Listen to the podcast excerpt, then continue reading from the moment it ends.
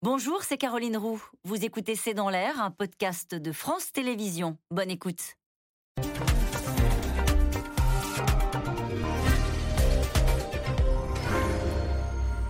Bonsoir à toutes et à tous. Nous attendons vos questions, SMS, Internet et réseaux sociaux pour alimenter notre discussion. La Russie demande une réunion du Conseil de sécurité de l'ONU en urgence après le sabotage des gazoducs Nord Stream 1 et 2 en mer Baltique. Les Occidentaux mettent en cause Moscou de leur côté, les Russes accusent Washington, mais c'est surtout la première fois qu'une zone hors d'Ukraine est la cible euh, d'une attaque. Ces dernières heures, le ton est monté avec la condamnation unanime des référendums mis en scène euh, dans les quatre régions ukrainiennes. Poutine se prépare, lui, à l'annexion euh, qui fera à ses yeux de ces territoires des provinces russes. Alors, qui a intérêt à s'en prendre à ce gazoduc Nord Stream? Qui, euh, que changent euh, ces référendums sur le terrain? Peut-on vraiment parler de fébrilité en Russie avec le départ massif de ceux qui veulent échapper à la guerre? Gazoduc, le sabotage et l'escalade. C'est le titre de cette émission. Avec nous pour en parler ce soir, Alain Boer. Vous êtes professeur de criminologie au Conservatoire des Arts et Métiers. Vous êtes responsable du pôle sécurité et défense et renseignement. Et je rappelle votre livre L'espionnage pour les nuls, publié aux éditions First. Elsa Vidal, vous êtes rédactrice en chef de la rédaction en langue russe à RFI. Daphné Benoît est avec nous. Vous êtes correspondante euh, défense à l'AFP. Je rappelle que vous êtes ancienne correspondante au Pentagone. Enfin, Frédéric Ancel, vous êtes docteur en géopolitique, maître de conférence à Sciences Po Paris et à la euh, Paris School of Business. Et j'annonce ce week-end les prochaines rencontres géopolitiques de Trouville, c'est une rencontre euh, à laquelle euh, on, va discuter sans doute de, la Russie et de l'Ukraine, sans doute. Absolument, avec pour thème où, va l'Amérique et donc où va aussi la Russie. C'est vendu. Merci à, vous d'être avec nous ce soir. On va débuter avec cette affaire de gazoduc avec vous, Alain Boer. Il y a une chose dont on est sûr, c'est que ça n'est pas un accident. Oui, on est à peu près sûr, parce qu'il y a eu trois explosions. Les explosions ont été enregistrées. Il n'y a pas encore de photos euh, ou de validation sous-marine qui permettent de savoir si c'est une explosion qui vient de l'intérieur vers l'extérieur ou de l'extérieur vers l'intérieur. C'est un élément important d'une scène de crime, euh, ou en tout cas d'accident, mhm. de catastrophe. Hein. Ça peut être euh, un engin qui a été envoyé de l'intérieur, ça peut être un gros accident industriel répété. En matière de gaz, ça arrive assez souvent. Vous avez souvent les opérations, vous voyez les, dans une canalisation, les, les, supports en train de sauter les uns derrière les autres. Donc il faut pas, c'est un peu particulier, mais très clairement à 99%. Sur les deux gazoducs au même moment. Oui, à 99%, ça n'est pas un accident. Il reste le 1% qui ne pourra être déterminé qu'avec les photos de l'explosion. Alors, euh, le, gazoduc fait 1200 km, les deux font à peu près 1200 km. C'est dans une zone particulière parce que c'est juste, à la front, enfin, c'est juste en face de Kaliningrad. Alors, évidemment, euh, l'œil va immédiatement vers. Euh, voilà. Mais le à qui profite le crime est un peu compliqué euh, dans cette affaire. Et donc, euh, tout le monde est d'accord pour considérer que c'est plutôt un sabotage. Après, euh, définir l'origine, l'intérêt et l'enjeu du sabotage est un peu plus compliqué. D'abord parce que les deux gazoducs n'étaient plus fonctionnels. L'un n'est pas totalement fini, l'autre était arrêté. Il y a à l'intérieur de la pression de gaz, parce que c'est comme ça qu'un gazoduc fonctionne. Il y a toujours du gaz dedans, autrement il dépérit, entre mhm. guillemets. Troisièmement, bah, ça ne change rien à l'approvisionnement ou au non-approvisionnement euh, des Européens en gaz. Voilà. C'est à la frontière entre l'Allemagne, le Danemark et la Suède. On peut dire que c'est peut-être un signal amical de euh, coucou, on est là. Mais ce gazoduc appartient à 100% à Gazprom et à la Russie. Le réparer va coûter des centaines, voire des milliards de dollars ou d'euros. Et donc, il y a un petit, une petite curiosité. Alors, moi, j'ai une hypothèse. Allez-y, on va faire après le tour des hypothèses. Pas vraiment le sujet euh, stratégique, majeur, etc. C'est quelqu'un a fait ça juste pour réaugmenter les prix parce que c'est un des éléments de la guerre asymétrique ou de la guerre totale menée par les Russes. Et leur intérêt général est de montrer à nouveau leur capacité, alors que ce sujet n'a aucun effet sur notre approvisionnement. Il montre la capacité à détruire hors du champ purement ukrainien. Il renforce euh, l'arme stratégique russe sur le thème nous pouvons aller encore plus loin. Mhm. Et ça a un intérêt parce que ça rapporte beaucoup plus d'argent à une économie russe qui commence et à Et ça a beaucoup agacé Ursula von der Leyen. Toute perturbation délibérée de l'infrastructure énergétique européenne active est inacceptable et entraînera la réponse la plus ferme possible. Euh, ce qui est intéressant, ce que vient de dire à l'instant euh, Alain Boer, c'est que pour la première fois depuis le début de ce conflit, on a l'impression qu'il y a une alors, ce n'est pas une attaque, un sabotage, en tout cas, on est d'accord avec ça, à 99%, nous disiez-vous à l'instant, qui se produit hors de l'Ukraine. Et on a d'un côté Washington et de l'autre côté Moscou qui se renvoient la responsabilité. C'est ça qui est nouveau. Oui, c'est nouveau. Et pour moi, ce qui est très important, puisque bien sûr, je suis dans l'incapacité euh, de pouvoir répondre à la, question de qui, a commis euh, ce qu'on ne sait pas encore d'ailleurs être euh, un sabotage ou un accident vraiment très improbable. L'important pour moi, c'est qu'il y a un déplacement du champ des hostilités. Et que jusque-là, on était resté de manière très délibérée en Ukraine, que même les Russes avaient quand même fermé les yeux, ou en tout cas n'avaient pas utilisé l'argument des frappes qui avaient touché leur territoire, même en Crimée et même vers Belgorod. Là, il y a un déplacement de l'action hostile ou du recours à la violence. Et il me semble que, en tout cas, c'est utile pour relancer un discours international, notamment au moyen de l'ONU, et peut-être un processus de négociation, ce qui est quand même ce que euh, Vladimir Poutine essaye de réenclencher depuis qu'il a pris note de la défense, de la défaite militaire euh, après la contre-offensive ukrainienne. Mmh. Vous pensez que ça peut conduire à relancer les négociations bah, Ça conduit de deux choses. D'une part, ça vient nous rappeler, à nous, Européens, notre vulnérabilité, la vulnérabilité des installations sensibles dont la sécurité globale de notre territoire dépend, euh, c'est-à-dire euh, nos, centrales nucléaires, euh, les pipelines, etc. Ça vient rappeler la capacité éventuellement de nuisance de la Russie. Oui, on en doutait, juste, on en doutait? Ça peut amener, ça peut donner des arguments à ceux qui veulent la mettre en avant. Et en tout cas, euh, ça, ramène autour de la table des négociations pour se parler, pour essayer de comprendre, des acteurs qui jusque-là étaient un peu réticents. On n'avait pas très envie, ni de faire pression sur euh, Volodymyr Zelensky pour qu'il aille à la table des négociations. Daphné Benoît, sur l'opération euh, elle-même de, sabotage, qu'est-ce qu'on peut imaginer sur la façon dont les choses se sont passées? C'est compliqué d'intervenir dans cette zone-là? Écoutez, euh, les fonds euh, en mer Baltique sont euh, relativement peu profonds, ce qui donc accessible à plusieurs modes d'action. Ça, ça, rend le scénario du sabotage tout à fait crédible. ce serait par des moyens comme, par exemple, un drone sous-marin qui viendrait poser une charge explosive, ou alors ça passerait par des plongeurs de combat également. donc c'est tout à fait plausible, mais néanmoins ça exclut quand même des acteurs non étatiques. C'est ça, c'est important nécessairement vers un État qui aurait ses capacités. il y en a plus, alors on lit beaucoup de choses hein, sur les réseaux sociaux depuis cette affaire. Tous les complotistes aussi se sont lancés, etc. Il paraît qu'il y avait des, bâtiments américains dans la zone. Il y a une multitude de bâtiments en mer Baltique. C'est une mer Tout le monde y est. très très fréquentée et très surveillée également. Euh, donc on va sans doute euh, peut-être arriver à la conclusion que ces charges explosives euh, ont été mises en avance et déclencher de façon plus tardive, puisque euh, sinon, euh, employer des moyens pour les poser signifierait euh, quelque part être visible avec un bâtiment de surface qui, enverrait des plongeurs. Donc, mais ça, c'est l'enquête. On ne saura jamais. Si on saura euh, ça va être très difficile à déterminer. Euh, néanmoins, c'est une fois encore euh, le propre de la guerre hybride, parce que typiquement là, on est dans une forme de guerre hybride. Qu'est-ce que c'est qu'une guerre hybride?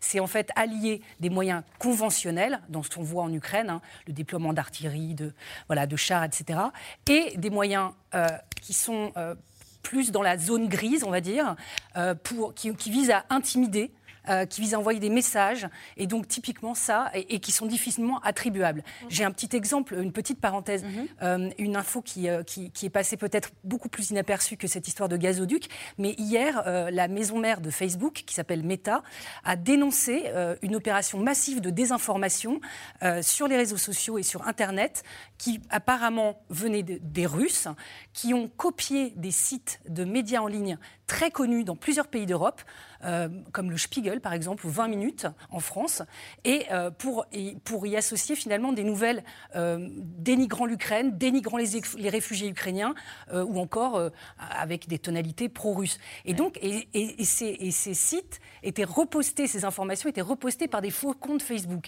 Là, on est dans la guerre informationnelle, on est dans la guerre hybride. C'est intéressant de voir que ces, ces, exemples se multiplient. On se posait la question de savoir, est-ce qu'on saura En tout cas, les renseignements suédois est chargé d'une enquête pour sabotage aggravé. Dans ces cas-là, la question que posait Alain Boer était la bonne. À qui profite le crime? Et c'est vrai que dans cette histoire-là, c'est très compliqué de savoir à qui ça profite.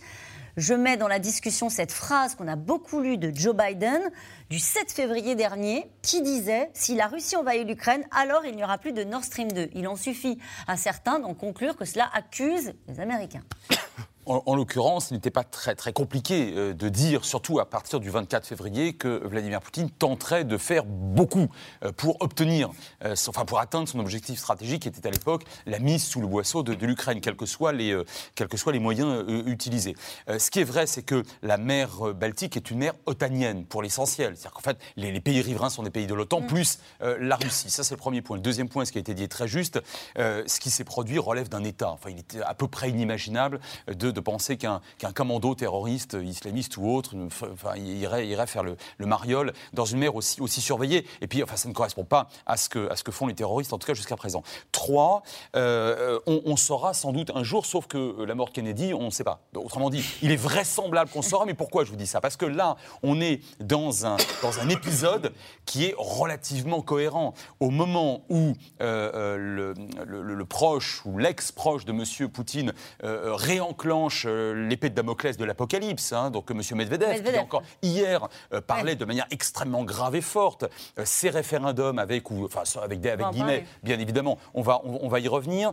L'appel de ces réservistes qui, enfin, de, ces oui, réservistes qui se passent mm. manifestement très mal, avec cet exode très important hors de la Russie, tout ça correspond à quelque chose de relativement logique. Attention, ça ne signifie pas que, et ça c'est ma modeste hypothèse, ça ne signifie pas que Vladimir Poutine, si ça vient de Russie, en tout cas ce sabotage, mhm. ait lui-même décidé du sabotage. Je suis à peu près convaincu que, conformément à ce qui s'est passé euh, ailleurs et dans l'histoire, et sans doute depuis très mhm. longtemps, euh, des puissances euh, dotées d'un certain nombre de matériel et, d'hommes inféodés pourraient vouloir aller jusqu'au bout, euh, susciter euh, une véritable guerre, et peut-être qu'ils considèrent ces gens-là. Ça veut dire quoi, ça, Frédéric Ah, ça veut dire que Vladimir Poutine ne détient peut-être pas l'intégralité des les prérogatives officiellement, oui, mais l'intégralité des forces, des moyens de pression et des instruments, y compris militaires, il n'est pas évident qu'il soit le seul au Kremlin. Ça voudrait dire, je vais au bout de votre hypothèse, ça voudrait dire qu'en Russie, il y a des gens qui sont plus encore va-t-en-guerre que l'est Vladimir Poutine et qui voudraient que ça dérape. Ah oui. Ah oui, en, tout cas, c'est une hypothèse. Mais je crois que cette hypothèse est tout à fait crédible. Et de ce mhm. point de vue-là,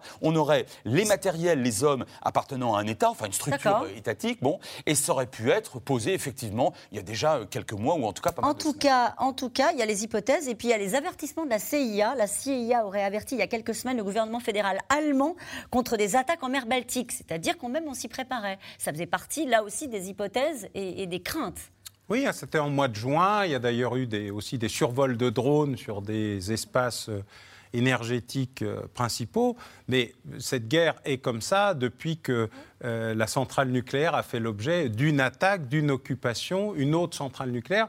Donc on est sorti des lois implicites de la guerre sur le fait qu'il y avait des infrastructures qu'on ne toucherait pas parce qu'elle dépassait le cadre du sabotage. Sabotage, il y en a toujours eu, les usines d'armement, les centrales électriques, mais je dirais c'était euh, de la mécanique et de la quincaillerie à la centrale nucléaire, il était clairement établi entre tous les protagonistes disposant de centrales nucléaires que c'était on ne touche pas, on, contourne, on va derrière, on va de l'autre côté, éventuellement on coupe euh, les alimentations de la centrale vers l'extérieur, c'est pas très très grave, mais on ne touche pas à la centrale. Les Russes ont décidé que cette question avait été euh, zappée. Et je suis assez d'accord avec euh, Frédéric, il existe aujourd'hui des pouvoirs extrémistes radicalisés qui ne se cachent pas qui ne se cache pas euh, à Moscou, euh, qui pourrait utiliser aussi ce moyen pour dire euh, tu n'es pas assez dur, tu es trop lent, tu es trop mou à Poutine pour, pour le faire. Mais la CIA a émis cet avertissement qui était assez, je dirais, mm. large et flou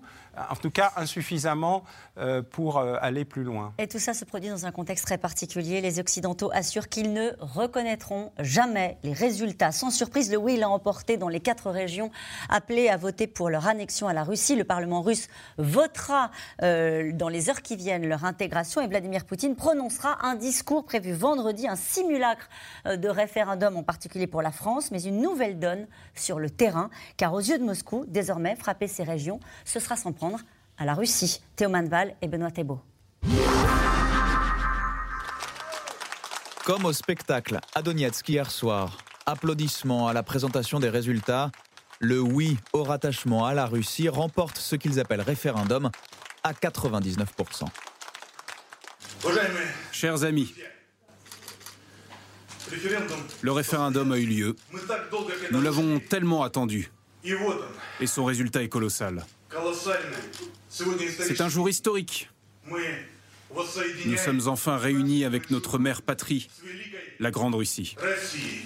Les trois autres régions concernées par ces scrutins, Kherson, Zaporizhia et Luhansk, auraient aussi voté pour quitter l'Ukraine selon les autorités pro-russes à 87, 93 et 98% Et voilà, on rentre à la maison. Je suis né en Russie, c'est ce que ça veut dire pour moi. Satisfaction pour cet habitant de Donetsk, tandis qu'à Zaporizhia, d'autres Ukrainiens fuient par dizaines avant qu'il ne soit trop tard. Les députés russes de la Douma pourraient entériner dès demain l'annexion de leur territoire. C'est ça un référendum? C'est ça un choix libre? Marcher devant leurs fusils et forcer les gens à signer? La participation n'a pas été aussi massive que ça. Personne ne veut rejoindre la Russie, personne. Mais avec une telle pression, les gens ont peur. Sans surprise, ces résultats ont été immédiatement condamnés à travers le monde par l'Union européenne, l'OTAN et même la Chine qui appelle au respect de l'intégrité territoriale de tous les pays. Vous avez la parole, Monsieur le Président. Dans une adresse aux Nations Unies cette nuit, le président ukrainien a lui demandé l'exclusion de la Russie de toutes les organisations internationales. L'agression criminelle contre notre pays, la farce de ces soi-disant référendums de l'occupant sur nos territoires, la préparation d'une nouvelle tentative d'annexion de terres ukrainiennes. Par toutes ces étapes, la Russie a mis en lambeaux la charte des Nations Unies. À sa demande d'un soutien militaire encore accru, Volodymyr Zelensky récolte surtout pour l'instant la promesse d'une nouvelle résolution portée par les États-Unis pour condamner les annexions russes. Mais à la même tribune, Moscou répond avec aplomb sur l'air du pays incompris. Les observateurs ont été particulièrement surpris par l'enthousiasme de la population pour ce référendum et par le fait que les gens l'attendaient depuis longtemps. Malheureusement, vous n'entendrez pas ça ici. La Russie persiste et signe, pendant que la mer Baltique bouillonne de trois mystérieuses explosions hier qui ont entraîné ces fuites massives sur les deux gazoducs Nord Stream, à l'arrêt mais toujours remplis de gaz entre la Russie et l'Allemagne. La source de ces explosions, pour ce que nous en savons, n'est pas naturelle. Aucune cause naturelle ne pourrait les expliquer. Des actes d'origine humaine, la presse allemande révèle que dès cet été, la CIA aurait alerté du risque d'attaque sur ces pipelines. La Russie n'est pas nommément citée, mais la première ministre suédoise ose le mot sabotage. Il s'agit probablement d'un acte délibéré. Il s'agit probablement d'un sabotage. Suspect potentiel pour certains, Moscou réplique et rappelle les propos du président américain Joe Biden avant le début de la guerre en Ukraine. En cas d'invasion, disait-il, il n'y aura plus de Nord Stream 2. Le Kremlin le prend au mot pour retourner l'accusation. Le président américain est obligé de répondre à la question de savoir si les États-Unis ont mis à exécution leurs menaces. Il doit être responsable de ses paroles. L'Europe doit connaître la vérité. Selon les autorités danoises, il faudra une à deux semaines avant de pouvoir aller inspecter les gazoducs endommagés par 90 mètres de fond. Et cette question qui nous est posée par François en Guadeloupe, Crimée et est ukrainien désormais annexé et protégé par la dissuasion nucléaire russe, que peuvent faire l'Ukraine et ses alliés? Elsa Vidal. Euh, ce qu'ils peuvent faire, c'est difficile de le dire, mais ce qu'ils ont déclaré vouloir faire, c'est continuer à se battre et que cette annexion euh, qui va se produire incessamment ne change rien à leur stratégie militaire. Et tout, euh, toute la réponse du régime russe va consister à essayer de nous dissocier, puisque de nous, j'entends les alliés occidentaux, de nous dissocier de l'Ukraine, puisque sans ravitaillement militaire, sans soutien militaire, occidentale, l'Ukraine ne sera pas en capacité de poursuivre son offensive. Donc euh, c'est dans cette direction que vont porter désormais, euh, je Mais pense, comment les efforts nous dissocier de l'Ukraine? Soit en nous Avec quoi? En nous faisant peur? En nous faisant entendre que le poids euh, et le prix à payer pour ce soutien va être de plus en plus important, en investissant par exemple la question de la co-belligérance, en nous accusant euh, de fournir des armes qui permettent de taper le territoire russe. Et puis, très vite, euh, je pense qu'on va rentrer dans cette dynamique que vous aviez évoquée, c'est-à-dire sur place, ces mm. territoires vont être considérés comme russes. Très probablement, les, les hommes russes en train d'être mobilisés vont y être envoyés. Il va y avoir des victimes, on pourra dire, dans aussi la population russe, nos fils et, maris sont en train de mourir pour l'Ukraine, nous sommes accusés. Voilà, on va monter un petit peu en tension. Et puis, on Daphné va Benoît, vous êtes d'accord avec ça En fait, ce qui nous attend là, on pourrait penser l'histoire un peu à l'envers, en se disant quand même, c'est une annexion avec des, des référendums euh, qui sont des mises en scène. Il pourrait y avoir une montée en pression de, de, euh, de l'Occident, des alliés, pour dire euh, ça n'est pas acceptable, etc. Là, ce que nous dit Elsa Vidal, c'est plutôt dans l'autre sens. C'est-à-dire qu'il va y avoir une escalade, une montée en pression de la part de Moscou. Bah oui, ils sont clairement en train de, de, de, de tenter de sanctuariser 20% euh, du territoire ukrainien euh, en le mettant euh, sous la coupe de Moscou. Mais je voudrais quand même dire que déjà sur le terrain, effectivement, comme l'a rappelé Elsa, les Ukrainiens continuent euh, leur contre-offensive, certes de manière plus, euh, plus lente euh, qu'au début septembre, où vraiment l'offensive éclair avait été assez foudroyante, mais, mais ils continuent, et ce qui est intéressant, c'est qu'ils continuent en direction de la région de Lugansk, qui appartient au Donbass, et dans le nord, vraiment dans le nord de la région de Donetsk, qui fait partie du Donbass, donc ils sont déjà en territoire annexé, et ça continue. Alors ce qui va être intéressant, c'est effectivement de voir la réaction russe, mais je, tiens quand même à rappeler, euh, alors déjà il y a une ambiguïté sur l'intégrité territoriale. Ah bah, euh, Ce sont des mots utilisés par Vladimir Poutine lors de voilà, son discours. Par Poutine, qui, met un peu la frontière sur euh, l'usage possible du nucléaire. Est-ce que vraiment le Donbass fait partie euh, de cette intégrité territoriale et de cette menace existentielle euh, brandie par Poutine. Et on peut se poser la question, puisque je vous rappelle que euh, les Ukrainiens ont déjà tapé en Crimée. Et il ne s'est rien passé? il, ne sait pas, il n'y a pas eu de, réaction nucléaire ou particulière de la part de, de, la Russie. Donc il y a une ambiguïté là-dessus et c'est vrai qu'on va surveiller ça de près, c'est certain. Anna Boer. Bah, en stratégie, ça s'appelle l'ambiguïté stratégique dont on ne sort qu'à son propre détriment, et c'est une partie du problème. Mais dans la réalité, il n'y a eu qu'une seule frappe en Crimée. Une. Et immédiatement, tout le monde a dit euh, on va peut-être revoir le sujet de la Crimée, donc t'es gentil. Le reste, très bien, mais la Crimée, c'est vraiment le moment où on joue avec le feu. Donc il a été demandé aux Ukrainiens de taper les navires russes euh, dans la mer d'Azov, de faire tout ce qu'ils voulaient partout où ils voulaient, l'île aux serpents, mais pas la Crimée, une seule fois. Belgorod euh, également. Et puis les Russes ont fait semblant de croire que c'était un bête accident. Quelqu'un avait allumé une allumette à côté d'un réservoir d'essence et que ça avait pété, mais que ça n'allait pas se reproduire.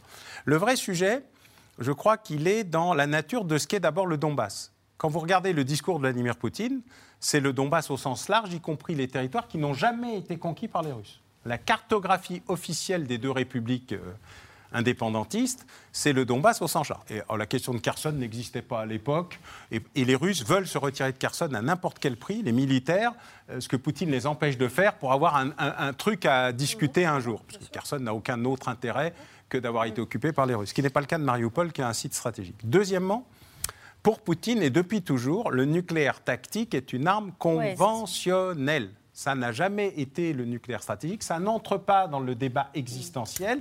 Et la doctrine russe, qui existe depuis 1960, est toujours depuis le temps qu'on le répète, toujours la même.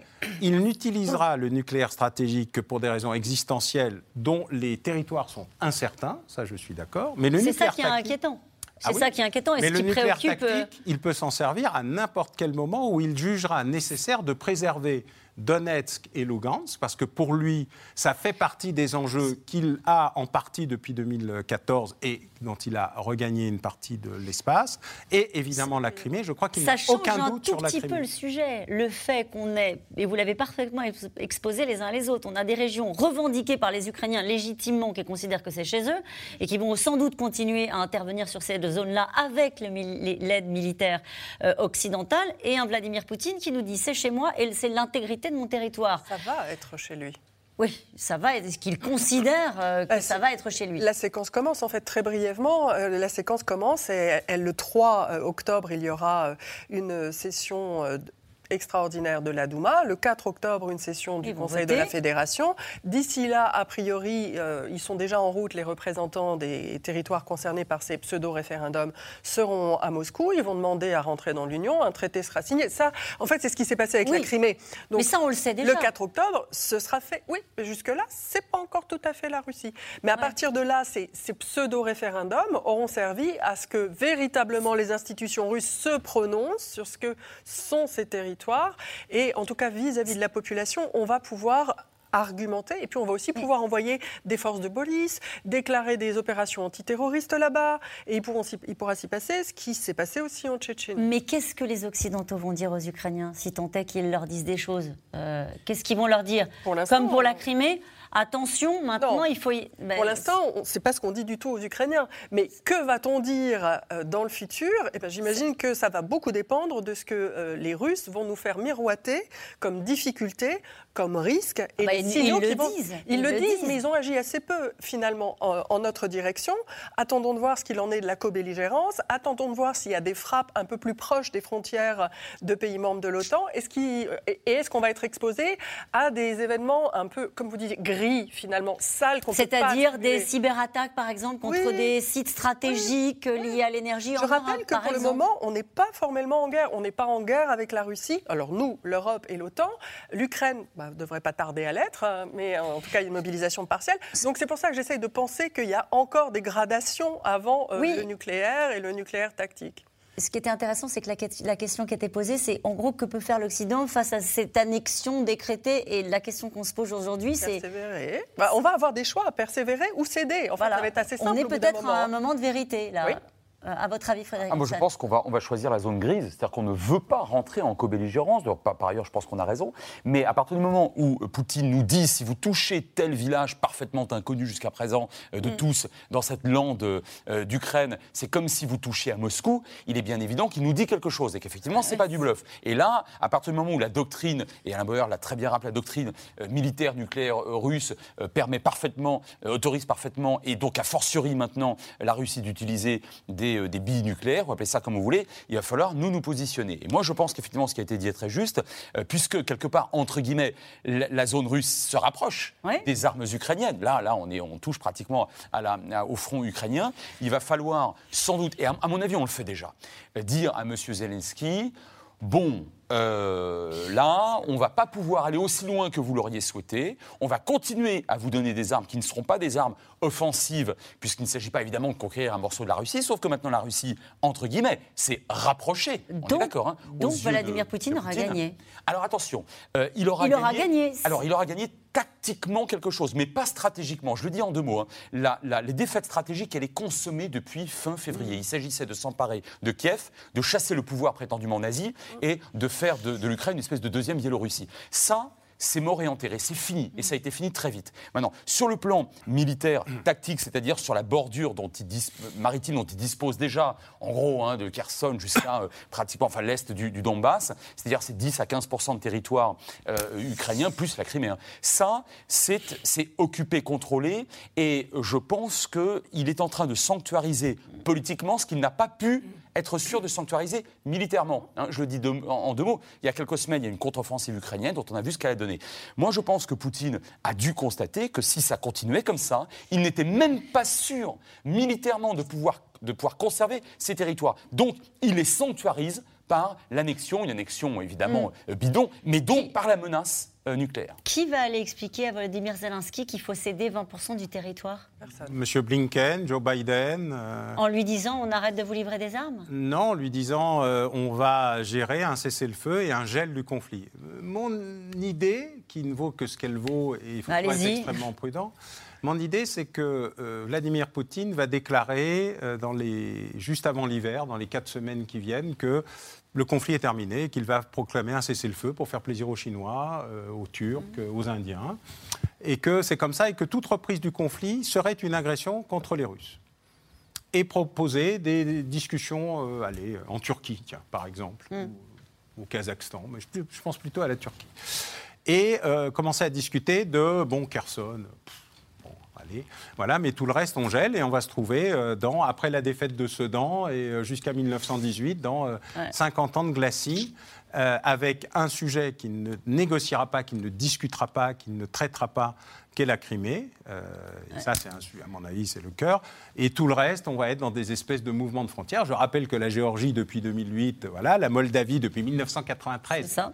Euh, voilà, et que nous Donc avons il bien continuera son entreprise, comme il a fait en Ossétie du Nord, comme il a fait en Crimée. Il continuera à grignoter sur cette zone d'influence. Je crois qu'une partie du sujet est celui-là, qu'il le repeuplera avec, euh, avec euh, des populations euh, russophones euh, de divers euh, pays et qu'on va entrer dans un grand glacis, c'est-à-dire une grande guerre froide ou une grande paix très très chaude, avec euh, évidemment des opérations que continueront à mener les, les Ukrainiens dans les conditions qui sont celles-là, mais avec les limites qu'imposera les Américains. De toute façon, ce n'est pas les Européens qui vont imposer quoi que ce soit. C'est les Américains qui vont décider soit la fin de la partie, Soit- de remonter d'un niveau Un- supplémentaire. Biden a dit à Poutine ne joue pas avec le nucléaire, moi aussi je peux jouer. Euh, je ne suis pas sûr que Vladimir Poutine ait bien compris la chose. Et le principe de la stratégie russe, c'est l'escalade pour la désescalade. Donc il a toujours un coup d'avance. Il est toujours le, le, bou- le- le glaive. Ouais. Et nous, on est toujours le bouclier. Alors la question, c'est à quel moment les Américains disent va tout ou on arrête C'est surtout comment faire entendre euh, aux, aux Ukrainiens ce qu'on disait qu'il va falloir céder 20% de leur territoire et comment faire entendre aux Européens qui auront fait cet effort-là, euh, l'effort qu'on est en train de faire, hein, avec euh, naturellement ce qui se passe sur le terrain de l'énergie, de l'inflation. Alors, Après avoir dit, euh, il y a eu la Crimée, on n'a pas réagi, là il y aura l'Est de l'Ukraine et on, et on laisse Les faire. Européens, ils sont très divisés. hein. Il ne faut pas croire que le front est totalement uni. Ce qui est en train de se passer dans un certain nombre de pays montre les limites d'une partie de l'exercice. Donc, il faut être très prudent sur l'état de l'opinion européenne face Ouais. à ces problématiques. Moi, j'ai peut-être euh, juste deux remarques. Euh, une petite parenthèse sur l'arme nucléaire tactique, euh, sur ce scénario-là. Euh, concrètement, cette arme nucléaire, qui, euh, avec donc une charge euh, très très inférieure à celle d'Hiroshima, par exemple, hein, elle est normalement utilisée sur le champ de bataille. Or, on voit mal euh, en quoi ça euh, permettrait à Poutine d'obtenir une victoire. Qu'est-ce- quelle serait sa cible? Euh, Il n'y a pas de, de gros regroupements de, de- de- de chars. De, je veux dire, il n'y a pas un champ de bataille très. C'est juste pour terroriser l'Occident. C'est très mouvant. Donc oui, je pense que euh, le- si, si jamais cette euh, arme devait être utilisée, ce serait vraiment une technique d'effroi, de sidération. Euh, deuxième, deuxième point, la Russie, malgré l'impopularité clairement de la mesure, vient de décréter une mobilisation de 300 000 personnes. Et réserviste, c'est un terme, je pense, abusif, puisqu'on voit bien que certains n'ont même réserve. jamais tenu une arme. Euh, 300 000 personnes, pourquoi? Parce que là, euh, euh, la Russie, euh, tactiquement, est en train de, de reculer.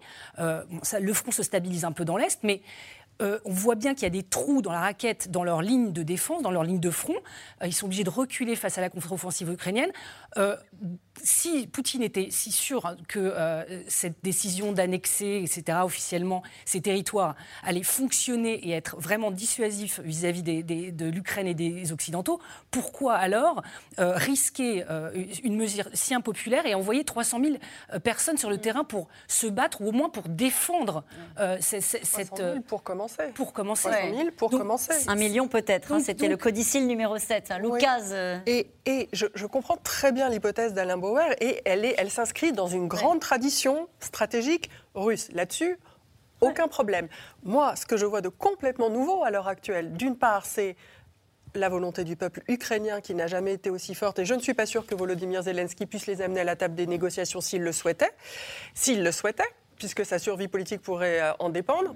Et en Europe, il y a des pas qui ont été franchis par nombre de pays qui ont depuis très longtemps des relations difficiles avec la Russie, et il y a une explication historique à cela. Je ne suis pas sûre non plus qu'ils retireraient leur soutien militaire, même si les États-Unis encourageaient euh, à Zelensky à le faire. Ben, je pense, alors, tous les pays baltes, Ouais. les anci- euh, les- tous les pays baltes, et puis l'Allemagne aujourd'hui, euh, probablement. Alors, on a parlé de cette mobilisation, en tout cas face au départ massif des Russes qui veulent échapper à la mobilisation. Moscou a décidé euh, de priver de leur passeport les appelés et de les restreindre et de restreindre l'accès euh, des véhicules en Ossétie du Nord, notamment à la frontière avec la Géorgie. Nos équipes se sont rendues sur place aux côtés de ces jeunes qui refusent d'aller tout simplement mourir en Ukraine. Magali Lacrosse, Pierre Dorn et Léa Demirjian.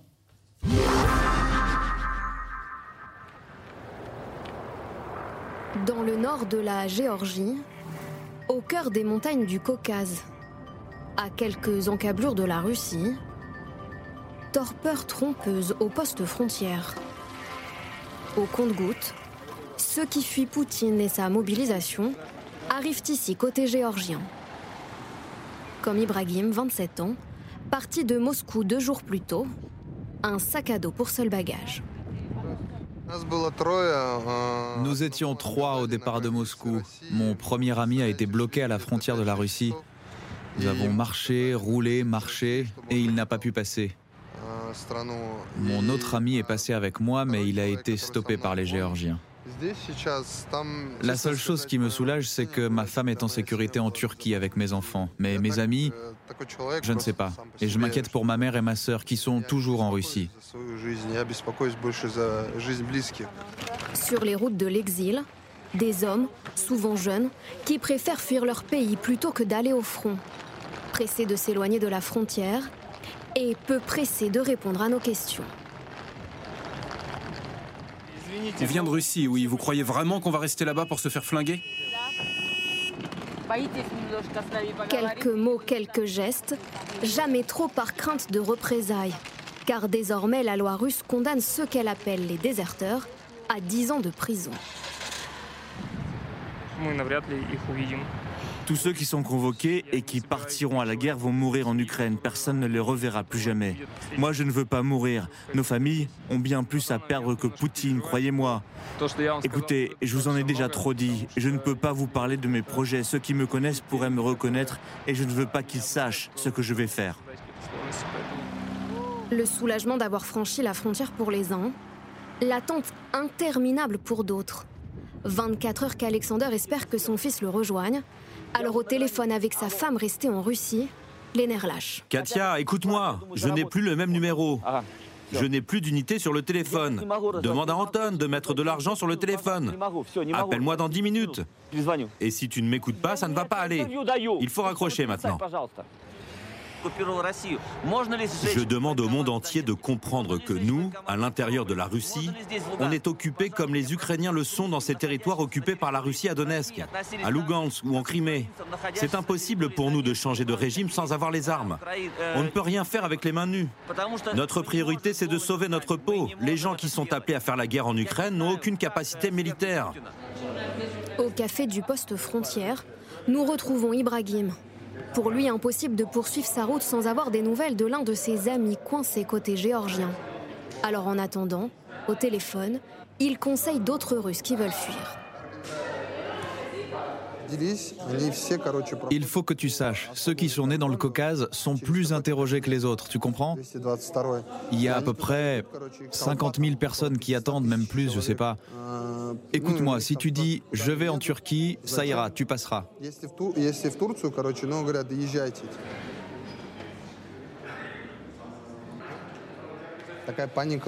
C'est pas seulement mon histoire, il y a une panique globale chez nous. On se demande pourquoi partir à la guerre Pour aller piller les richesses des Ukrainiens si les politiciens ne se mettent pas d'accord entre eux, pourquoi ce serait à nous de nous battre? Qu'est-ce qu'ils nous ont fait de mal, les Ukrainiens? Rien. Tout ça, c'est politique. Et c'est les peuples qui payent.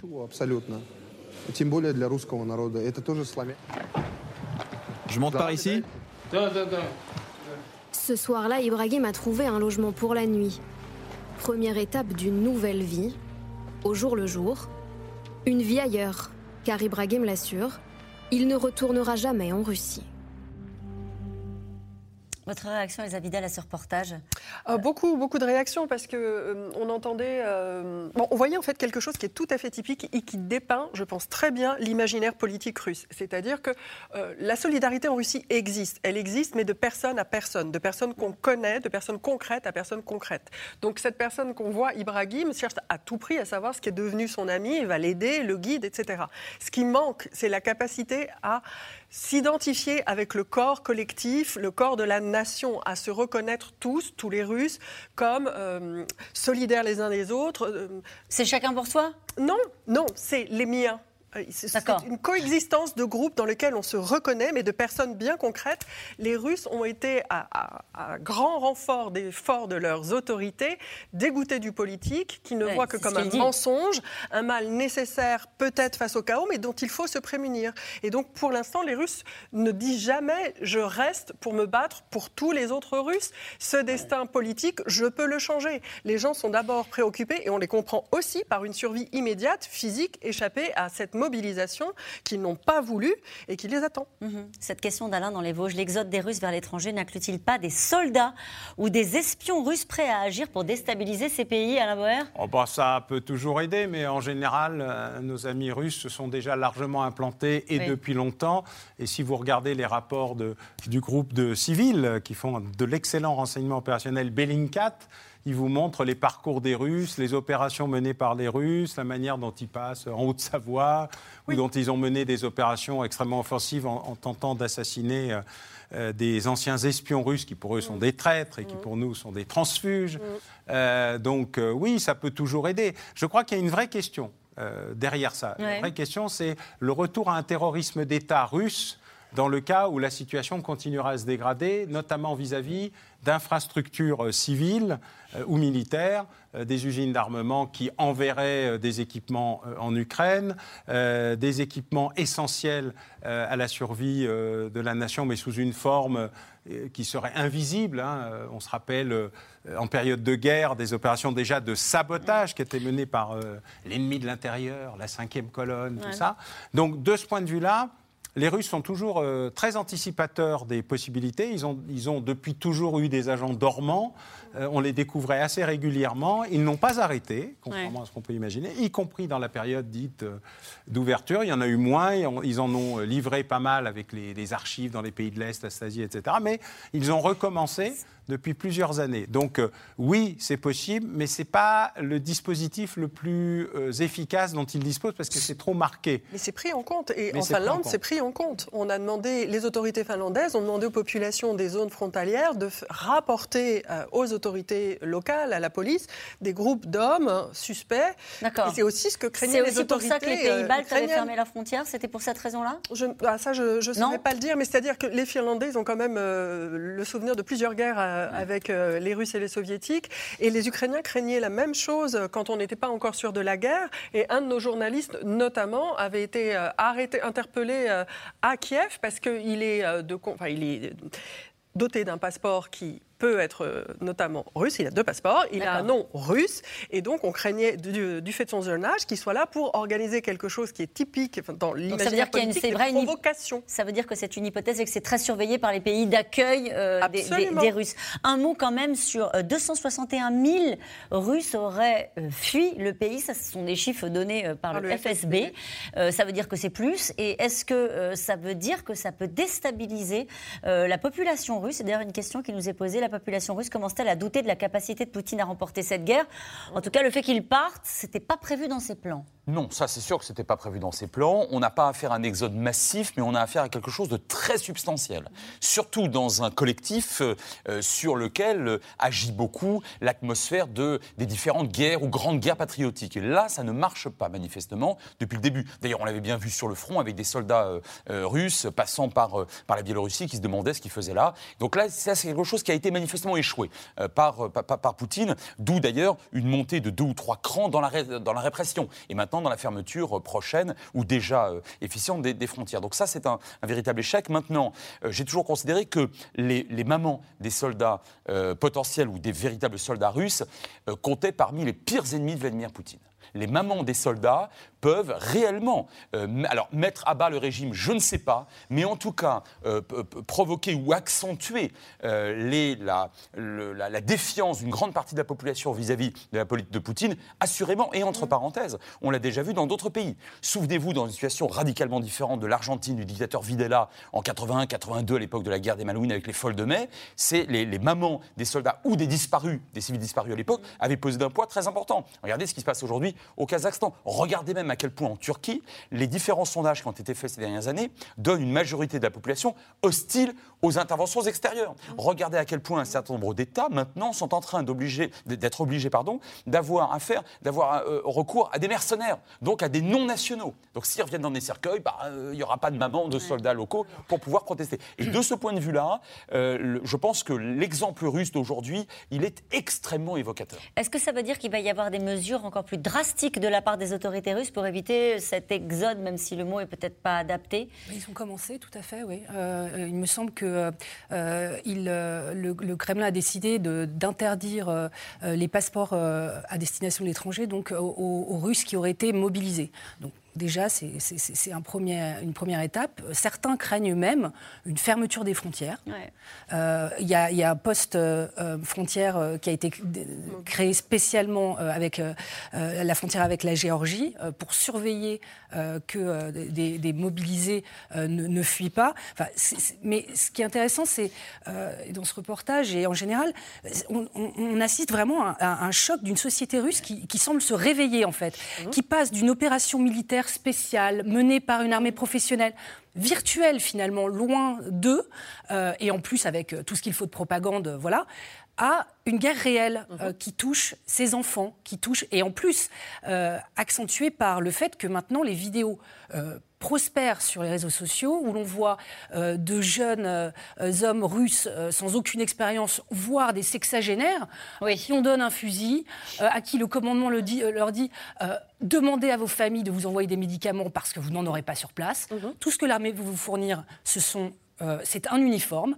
Euh, il faut que vous preniez des, vêtements chauds, etc. Enfin, donc c'est complètement aberrant. Oui, oui. Donc euh, c'est surprenant. C'est très surprenant. Mais après, je pense que les, mobilisations des maires, elles ont commencé. Il y a eu des maires au Daghestan qui se sont mobilisés plusieurs jours de suite. Il y a beaucoup d'arrestations. Il y a eu des mobilisations aussi dans des, dans des républiques de Sibérie. Qui, ces deux républiques, elles sont peuplées majoritairement de non-slaves et c'est elles qui ont payé le plus lourd tribut. effectivement, la guerre fait irruption dans les familles qui, elles, sont slaves ethniquement et effectivement, tout le monde va être concerné et c'est pour ça que ça ébranle quand même la base politique. Mais si ces hommes partent et continuent de partir, le pays continue aussi de s'épurer des éléments qui sont contre cette guerre. Et donc, quelle base va-t-il rester à Vladimir Poutine après? En tout cas, on parlait des mesures de, fermeture hein, que pourrait prendre Vladimir Poutine pour mmh. éviter ses départs. Les Américains ont appelé leurs ressortissants cet après-midi, qui ont la double nationalité, à quitter le pays euh, de peur justement qu'ils ne puissent plus le faire euh, dans les jours qui viennent. En tout cas, face, nous avons parlé hein, il y a un instant des, des référendums, et face à ces référendums considérés euh, comme illégaux par les Occidentaux, l'Europe et les États-Unis prévu, il y aura de nouvelles sanctions économiques. Mais sont-elles vraiment utiles? Fragilisent-elles réellement euh, le régime russe? Laura Rado et Nicolas Baudry-Dasson. C'est l'un des symboles de la culture russe, la matrioshka. Un souvenir indispensable pour nombre de touristes. Mais dans cet atelier, l'activité n'a cessé de ralentir ces derniers mois. Avant, la demande était bien meilleure. Maintenant, on n'est plus très nombreux ici. Les gens sont partis. Il y a très peu de commandes. Comme la frontière est fermée, les étrangers ne peuvent plus venir. C'est normal. La crise de la matrioshka est-elle le symbole de celle de l'économie russe? Avec l'application des sanctions, le PIB devrait chuter de 6% cette année. Des restrictions qui pèsent lourdement sur l'industrie automobile. En cause, la pénurie de composants électroniques l'usine qui fabrique les célèbres Lada de Renault a bien rouvert sous pavillon russe en juin dernier, mais uniquement grâce à un allègement de la réglementation. C'est déjà légal de ne pas avoir d'ABS ni d'airbag. La Russie va probablement revenir sur des critères qui ne sont plus les nôtres. Sauf que l'économie russe sait aussi s'adapter. Symbole de la résilience, ces enseignes américaines rachetées et relancées après leur départ, le M de McDonald's a disparu, mais le nouveau restaurant sert toujours les mêmes burgers. J'ai commandé mes sandwichs préférés, tout est pareil, le filet aux fiches, le chicken burger, ce sont les mêmes sauces, tout est bien, c'est même meilleur. Les magasins Starbucks ont aussi repris du service grâce à deux hommes d'affaires russes. Leur objectif Rouvrir 90 cafés à Moscou avec presque le même logo et les mêmes employés.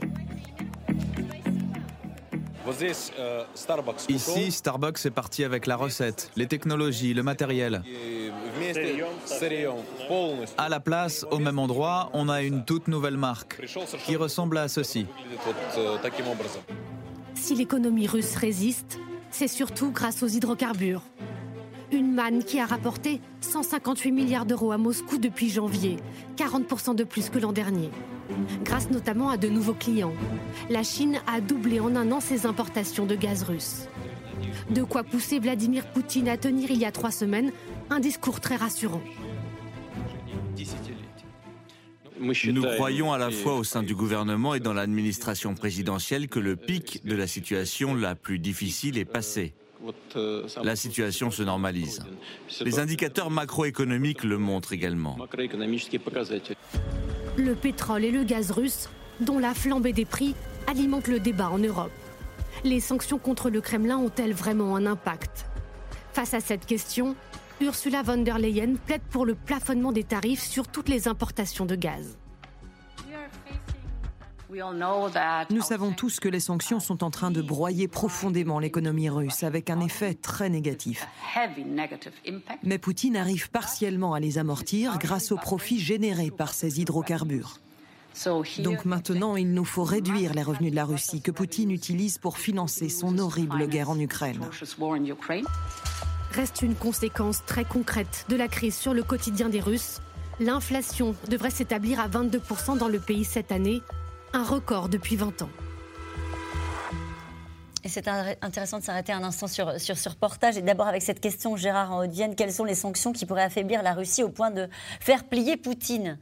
Euh, est-ce qu'elles ont, Frédéric Ancel, est-ce qu'elles ont broyé l'économie russe, comme le dit Ursula von der Leyen, ces sanctions C'est une question centrale. Moi, je ne crois pas que les sanctions euh, pouvaient, pourraient faire plier Poutine, dans la mesure où sa variable principale de prise de décision, on l'a bien vu le 24 février, a été idéologique quel que soit le coût euh, qu'il doit payer, que sa société, alors pas lui-même d'ailleurs, hein, que le peuple, russe doit payer, voilà, de toute façon, euh, son objectif euh, idéologique, il voudrait l'atteindre. En revanche, inversons le postulat. Sans sanctions, quelle crédibilité pour les Occidentaux, et notamment pour les Européens, face à un successeur de Poutine. Et puis ailleurs, euh, dans euh, l'un des 193 États que compte l'ONU, euh, quelle crédibilité et quelle force de dissuasion aurions-nous, nous autres démocraties, face à des gens dont l'appétit impérialiste s'aiguiserait en se disant bah, de toute façon, moi ça me coûtera rien, j'aurai rien à craindre. C'est ça, si vous voulez, le problème. Par ailleurs, je pense, mais d'autres le diraient mieux que moi, que de toute façon, effectivement, les sanctions vont quand même coûter plus cher à la Russie qu'à ceux, qui, qu'à ceux qui les ont promus. Alain Boer oui, je suis d'accord avec euh, ce que vient de dire Frédéric. À la fin, mais c'est lent. Les sanctions, c'est lent, et on répond à une guerre qui est rapide. Mm. On est décalé temporellement. Et puis deuxièmement, il ne faut pas oublier une phrase de l'inénarrable euh, Dimitri Patrouchev, qui euh, est le numéro 2 euh, du conseil, enfin le patron du Conseil de sécurité nationale, mais le numéro 2 du régime, il dit Vous ne comprenez rien, vous autres occidentaux, le peuple russe, le peuple russe sait souffrir comme personne. Je cite ce qui est vrai. Et donc, il y a une petite particulier, c'est que pendant tout ce temps, eh ben, ça leur rappelle aussi des souvenirs de privation, de difficultés, et donc leur capacité à, à, amortir les sanctions. Et puis, il a une gouverneure de banque centrale qui est absolument exceptionnel dans la gestion et surtout dans l'anticipation de cette affaire. Vladimir Poutine a mis beaucoup d'argent de côté. Depuis des mois et des années pour préparer cette guerre. Elle n'est pas une initiative isolée d'une longue préparation. Il y a d'importantes réserves. Il les a presque toutes mangées. Mhm. C'est-à-dire que les 200 à 300 milliards de dollars qui étaient là avant pour faire la guerre de trois jours ou trois, semaines, euh, c'est fini. Là, il vit effectivement sur euh, les recettes depuis euh, janvier. Et c'est d'ailleurs un des enjeux, peut-être le seul unique qu'on pourrait trouver dans qui profite le crime de la tentative d'élection de pipeline. Je pense qu'on verra une augmentation des tarifs mécaniques ah, parce que les, marchés sont frileux, ils sont fragiles. Parce que le gaz était Donc ça pourrait servir Vladimir Poutine qui vendra son, son, gaz plus cher, notamment à qui? Ah bah qui veut l'acheter parce qu'il en vend, il en vend encore beaucoup. Et donc l'indicateur qui est donné par Madame von der Leyen qui dit nous allons avoir des sanctions encore plus, mais nous allons caper le prix car nous allons décider du prix auquel Poutine va vendre. C'est pas possible. Bah, c'est un peu compliqué. Je veux dire, quand vous avez un truc à vendre, c'est vous qui décidez du prix. Et vous, vous oui, mais quand vous êtes un gros acheteur, vous pouvez peser. Vous pouvez peser. Ah bah oui, mais si le vendeur vous dit c'est ça ou rien et que tu n'as rien, il n'y a pas d'alternative pour l'instant. C'est la construction des alternatives est un sujet très compliqué. On est en retard sur le GNL, le gaz liquéfié.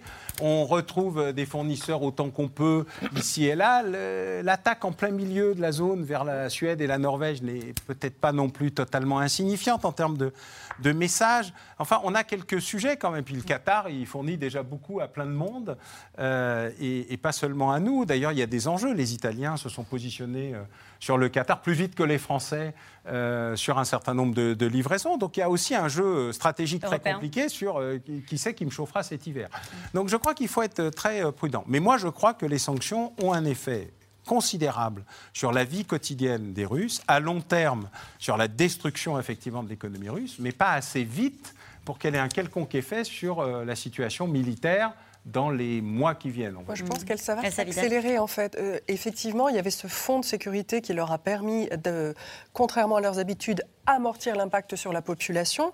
Et c'est vrai qu'à Moscou et à Saint-Pétersbourg, on peut, hormis le changement d'enseigne et euh, la hausse des prix, parce que euh, nous n'avons jamais connu, euh, depuis, ou en tout cas pas depuis la Seconde Guerre, je pense, une, inflation en Europe qui flirte avec les 20%, une hausse des prix donc pour les, les denrées quotidiennes, mais aussi une perte de sécurité de l'emploi, parce que les Russes ne vivent pas dans un marché de l'emploi qui ressemble au nôtre. Donc cet impact, il va s'aggraver et il va se coupler avec l'impact du passage d'une partie euh, des ressources de tout le pays vers l'effort militaire et la mobilisation. La mobilisation, ça draine hmm. des ressources. Et ce que craignent les entrepreneurs, c'est que la mobilisation augmente et que les entreprises soient de plus en plus gérées par l'État. Parce que ça voudra dire perte de ressources, diversion euh, des, moyens, corruption. Donc ces deux impacts vont se conjuguer. Et il est très important d'attendre de voir au sortir de l'hiver ce que cela va donner. Et nous revenons maintenant à vos questions. Une question droite, claire, simple de Véronique dans l'Essonne. Qui sont les saboteurs des gazoducs Nord Stream? Allez, Daphné Benoît. Écoutez, ce sera difficile euh, d'attribuer euh, ce qui semble être un sabotage. Euh, il y a plusieurs. les regards se tournent vers la Russie, les regards se tournent vers les États-Unis en raison d'une déclaration du président Joe Biden il y a ça un an avant l'invasion de l'Ukraine pour l'instant, euh, impossible d'enquêter en plus sur place tout de suite. Ça prendra des semaines avant, avant euh, le début. Donc euh, la question est en suspens. Hmm. Le risque de voir des attaques hybrides sur nos infrastructures énergétiques est-il élevé Alain Boer? Oui. Oui, oui, sur l'ensemble des infrastructures énergétiques, sous forme de sabotage, sous forme de disruption par des attaques cyber, sous forme aussi de perturbation générale, c'est-à-dire d'obligation de mobiliser des moyens euh, considérable pour euh, préserver nos installations, y compris au moment où on est en train de rebrancher euh, nos propres centrales nucléaires pour passer l'hiver. les Européens s'y préparent, Anna Boer? Ah bah là, de manière très accélérée. Avant, ils ont entendu ça d'une oreille un peu distante. Depuis, alors ça, c'est le bon côté de Vladimir Poutine. Une fois qu'il fait un truc, il a ce côté merveilleux de réveiller l'Europe et de la rendre fonctionnelle, ce que nous n'arrivons pas à faire depuis 50 ou 60 ans. Donc il faut au moins de temps en temps saluer euh, cet effort majeur pour nous aider nous-mêmes à exister. L'Europe a effectivement euh, euh, dit sa détermination à renforcer la sécurité autour de ses infrastructures énergétiques. mais ça peut être en mer du Nord, ça peut être en Méditerranée, puisque la mer du Nord, c'est le lien vers la Norvège qui nous permet de nous approvisionner autrement qu'en Russie. C'est euh, en Méditerranée le lien avec l'Algérie, donc c'est absolument fondamental. N'oublions pas que le, fait que les fonds marins euh, constituent un nouvel espace de confrontation, ce n'est pas nouveau. La France, à cet égard, a, publié une stratégie dédiée justement à la surveillance des fonds marins, etc., au vu de, de l'importance stratégique euh, il, y a quelques mois. Et, on craignait davantage sur les... Alors, bien sûr, il y, a, il y a les gazoducs, mais on pensait aussi aux moyens de communication et aux réseau. Euh, c'est une bonne, une bon moyen de couper les réseaux. Ah ben, les fonds marins, euh, euh, c'est là que transitent 99% des, des communications numériques mondiales. Poutine peut-il fermer ses frontières pour éviter la fuite des Russes appelés sous les drapeaux? Une question d'Henri Angiron. Il le peut. La question, c'est le peut-il en respectant la légalité russe? Il le peut à condition de déclarer la mobilisation générale. Voilà. Oui, il le peut. Une question de Sandrine dans le Haut-Rhin. Solidarité avec les jeunes Russes qui fuient cette guerre. La France ne s'honorerait-elle pas en les acceptant sur son territoire? Frédéric Ancel. Non seulement la France s'honorerait, mais je pense qu'elle démontrerait son efficacité en termes de grande puissance, alors moyenne grande puissance, euh, en termes de renseignement, voire même d'ailleurs de contre-espionnage. Je pense que ce serait euh, à, l'honneur. Alors on ne le fait pas encore. On le fait pas encore. on le fera peut-être. Après, tous les Allemands ont déjà dit qu'ils euh, le feraient. Alors pour les Baltes, effectivement, on l'a dit tout à l'heure, c'est plus compliqué parce que ils craignent énormément des provocateurs et des, saboteurs, et puis ils craignent aussi euh, une arrivée massive de russophones. Or, il y a une grande question linguistique dans ces pays-là, bon, euh, la Pologne et surtout les pays baltes. Mais nous, je pense, oui, pour vous répondre concrètement d'un mot, qu'on s'honorerait à le faire. la, France, la France a choisi de rester dans le cadre habituel de la Convention de Genève, c'est-à-dire que les, les, réfugiés russes qui viendraient en disant je demande l'asile parce que je suis insoumis et je ne veux pas rejoindre la, la conscription, devront prouver qu'ils sont individuellement à risque de persécution politique dans leur pays s'ils échappent à cette mobilisation. Ils vont donc passer, dans ce cas-là, par le processus habituel du demandeur d'asile, qui est assez long. Et, euh, et pourquoi on ne fait pas ce que font les Allemands? Ah, C'est une excellente question, il faut la poser à nos décideurs. Bon, justement pour préserver la Russie? Non, comme d'habitude, après euh, des errements divers, euh, une accélération subite face à une position de l'opinion, une intervention d'un responsable politique amènerait subitement à faire brutalement ce qu'on aurait pu faire doucement. Une question de Charlotte. Une fois de plus, l'Union européenne condamne fermement, mais quelles mesures va-t-elle prendre? On a souvent ce genre de questions. L'idée de se dire, face à la stratégie qui est celle de Vladimir Poutine, que vous avez parfaitement euh, expliqué pendant toute cette émission, nous semble, on a l'impression d'être démunis. Oh, mais, ah, mais on a décidé d'être démunis stratégiquement depuis le traité de Rome de 57, dont je rappelle qu'il a formidablement bien marché, mais le traité de Rome de 57 crée une communauté économique européenne et non pas stratégique européenne. Et là où je rejoins ce qu'a dit Alain Boer, c'est que M. Poutine, aujourd'hui, bah, nous pousse à devenir enfin une Europe puissance, ou en tout cas à ouvrir le débat. Une question de Michel en Belgique. Tout le monde crie à la mascarade pour ces référendums, mais est-ce que cela n'a pas marché en 2014 avec la Crimée? Tout à fait. Ah bah oui, ça a marché. Absolument. Ça a marché partout. Ça a marché dans tous les pseudo-trucs indépendants, en Ossétie, euh, en Abkhazie. Ouais je pense que euh, là, euh, les Européens et les États-Unis ont décidé d'arrêter euh, de, l'immobilisme face, au fait accompli. Mm. Jean-Marie dans l'Essonne, maintenant que les anciens territoires ukrainiens sont russes, une contre-offensive revient à envahir le territoire russe, n'est-ce pas?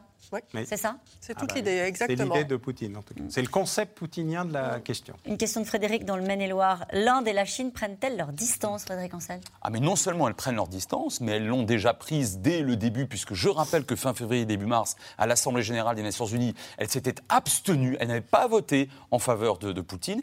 Et puis tout à l'heure, on évoquait leurs achats massifs de gaz et pétrole, oui, mais à des prix cassés.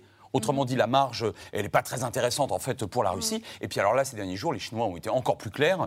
Euh, ils, enfin, concrètement, ils ne reconnaissent pas euh, le, résultat des référendums. C'est important l'histoire de la souveraineté territoriale pour les Chinois. Ah, mais pour les Chinois, la crédibilité de la sacro-sainte euh, reconnaissance de la, de, la souveraineté des États, elle, a été mise à mal. Hein. Ils sont obligés de soutenir un camarade, pas un allié, enfin un ami qui est un petit peu turbulent, qui met dedans, pardonnez-moi l'expression, sur cette question-là, et qui les gêne d'un point de vue économique, parce que les, les soubresauts économiques liés à cette guerre euh, retombe aujourd'hui, on le voit bien sur la Chine. Et il faut se rappeler quand même qu'au sommet de Samarcande, euh, un sommet d'une organisation euh, qui rassemble de nombreux pays, dont la Russie, la Chine, l'Inde, etc. La Chine, c'est-à-dire Xi Jinping a mis ces mots dans la bouche de Vladimir ah Poutine et l'a forcé, il n'y a pas d'autre terme, à reconnaître que la Chine avait des inquiétudes et des questions auxquelles la Russie devrait répondre. Il faut imaginer à quel point Vladimir Poutine s'est fait tordre le bras pour pouvoir dire ça.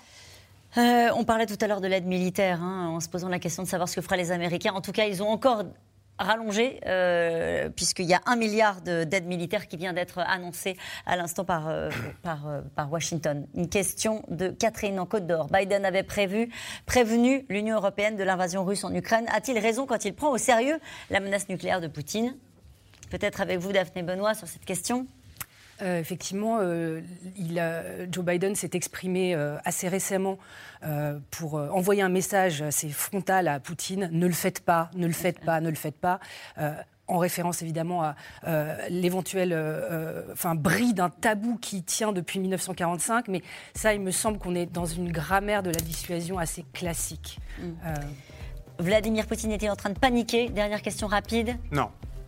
Non, il est déterminé, il fait ce qu'il fait. Il, fait. il suit la ligne du parti, il suit le manuel de escalade des mm. escalades. Il n'a pas encore décidé. Le jour où il aura paniqué, c'est soit parce qu'il a appuyé sur le bouton, soit parce qu'il s'est rendu compte que c'est perdu. Oui. Bon, merci à vous tous. C'est la fin de cette émission qui sera rediffusée euh, ce soir à 23h40. Il est l'heure de retrouver Anne-Elisabeth Lemoine et toute l'équipe de C'est à vous. Bonsoir Anne-Elisabeth, au programme. Bonsoir Caroline. Ne jamais baisser les yeux, c'est le titre du manifeste signé Henriette Stenberg, secrétaire générale du Secours populaire, qui depuis l'âge de 12 ans se mobilise pour les plus démunis. Le Secours populaire qui a rendu public son 16e baromètre de la précarité dans notre pays. Un Français sur quatre ne mange pas à sa faim. Une réalité qu'il s'agit de regarder en face. Henriette Stenberg est notre invitée ce soir. Merci beaucoup Anne-Elisabeth. Bonne émission. Nous, on se retrouve demain en direct dès 17h30 et je vous rappelle que vous pouvez retrouver vos émissions quand vous le souhaitez. N'oubliez pas, en replay et en podcast. Belle soirée.